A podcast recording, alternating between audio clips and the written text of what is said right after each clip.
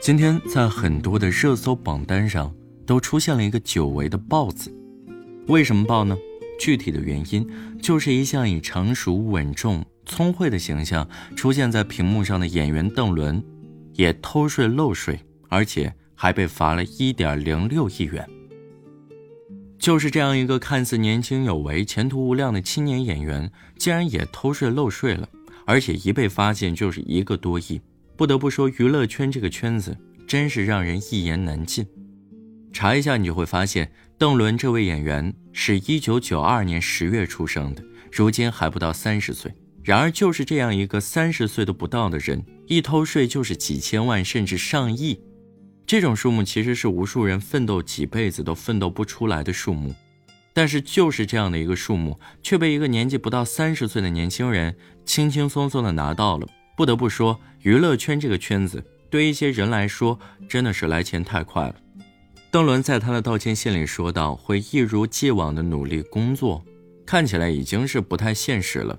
现在平台的行动越来越快，他的各种社交媒体都火速被封禁了，各路代言火速解约，或许还要索赔；各路商务微博火速隐藏起来，不想沾上一点关系。凉了之后，他的待播作品。”百分百会被连累。这部在二零一六年跟郑秀晶一起拍的《毕业季》，因为限韩令播不了，最近有望播出，现在也只好继续雪藏了。电影方面，二零二零年底，邓伦、赵又廷主演，郭敬明导演的《晴雅集》上映。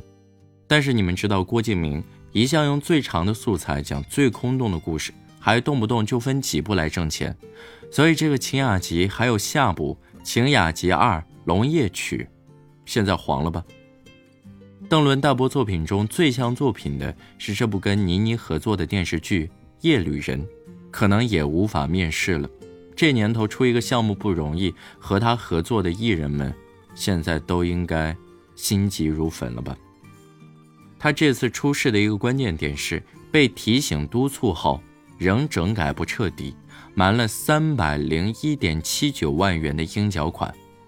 有的粉丝说他是被不专业的财务人员给坑了，有这个可能，但是首先他可能一开始就不做违法的事儿，他虚构业务转入收入性质，虚构申报、虚假申报偷税，一定是本人知晓的。在香蜜播出的大火后的一年半里，他只花了四十天拍郭敬明的电影和花了八天拍抗疫剧，其他的时间都在综艺，一口气上了四个综艺。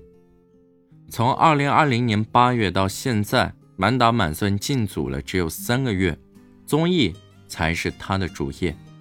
在没有火起来的时候，他说他很热爱演戏，愿意一辈子琢磨演戏这件事。很多人因为香蜜认识他，然后看了他以前的角色和采访，开始粉他，觉得他跟一般的爱豆不一样，有颜有实力有态度。但香蜜火了之后，有些东西在消失，他的知名度上去了。接触的资源多了，演戏反而少了，让大量的综艺赚快钱。钱是好东西，但是越执念于钱，反而会离钱越来越远，失去越多。做人不能算得太近。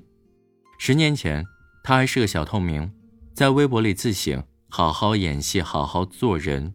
那个时候应该是真心的，到头来戏没好好演，人也没好好做。眼见他高楼起。眼见他高楼塌，刚好十年，刚好三十岁。感谢你收听本期节目，找到我，欢迎添加我的个人号“主播程浩”这四个字的全部拼音，我在朋友圈等你。感谢你的收听，我们下期再见。